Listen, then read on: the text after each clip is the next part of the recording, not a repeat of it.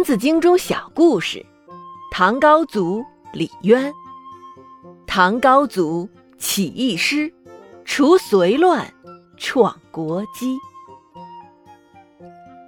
李渊字叔德，他的父亲在北周时期做过高官，母亲是隋文帝独孤皇后的姐姐。公元六百一十三年，隋炀帝大军攻打辽东，惹得民怨沸腾。爆发了起义军，隋炀帝命令李渊镇守弘化郡，也就是如今的甘肃庆阳。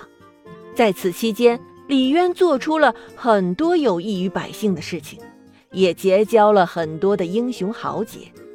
公元六百一十七年，李渊又被封为太原留守，负责镇压农民起义军。初到太原，李渊就领兵击败了位于太原南部的农民起义军，使得自己在太原的地位得以巩固。之后，李渊又派长子李建成在河东结交英雄豪杰，派次子李世民在晋阳一带招揽人才。当时，李渊所镇守的太原多次遭到北方少数民族突厥的骚扰，李渊出兵抵抗，却连续几次被打败。如果这件事被朝廷知道，那么李渊的处境将非常危险。国家的安危、自身的处境，使得李渊心烦意乱。李渊的次子李世民是一个非常有胆识的人，他看到父亲整天愁眉不展，便对父亲说：“隋炀帝昏庸无道，惹得天怒人怨。如今全国各地都爆发了农民起义。”想要推翻他的残暴统治，父亲虽然是隋朝的大臣，但是皇帝昏庸无道，父亲又何必非要为他卖命呢？依我之见，不如起兵反隋，与天下英雄一起推翻隋朝。李世民的话把李渊吓得颤抖不已。李渊说：“你怎能说出这样的话来？你这叫犯上作乱，大逆不道啊！如果这些话被别人听到了，你的性命就难保了。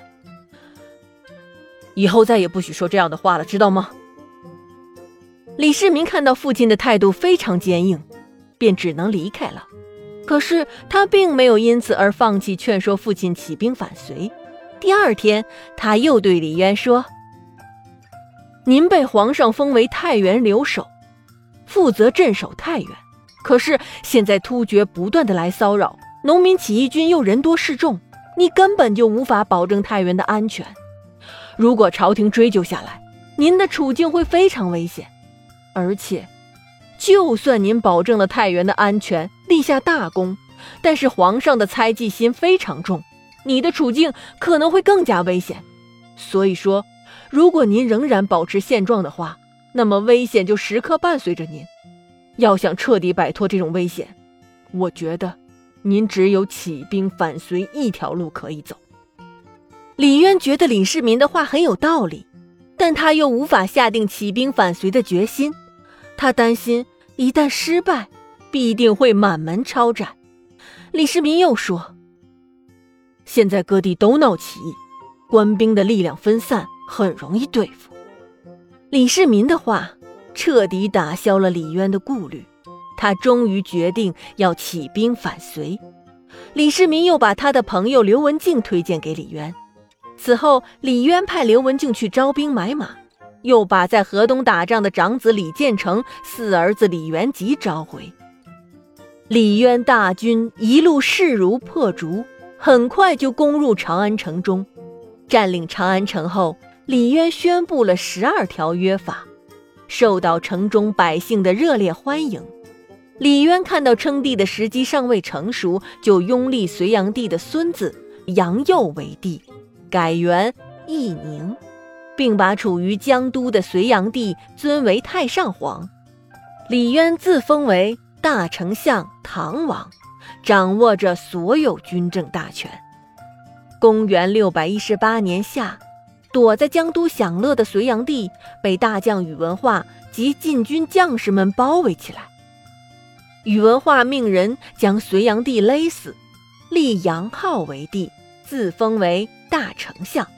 李渊听说这件事后非常高兴，因为隋炀帝一死，他就可以名正言顺的做皇帝了。公元六百一十八年，李渊称帝，定国号为唐，定都长安。李渊就是唐高祖。唐高祖起义师，除隋乱，创国基。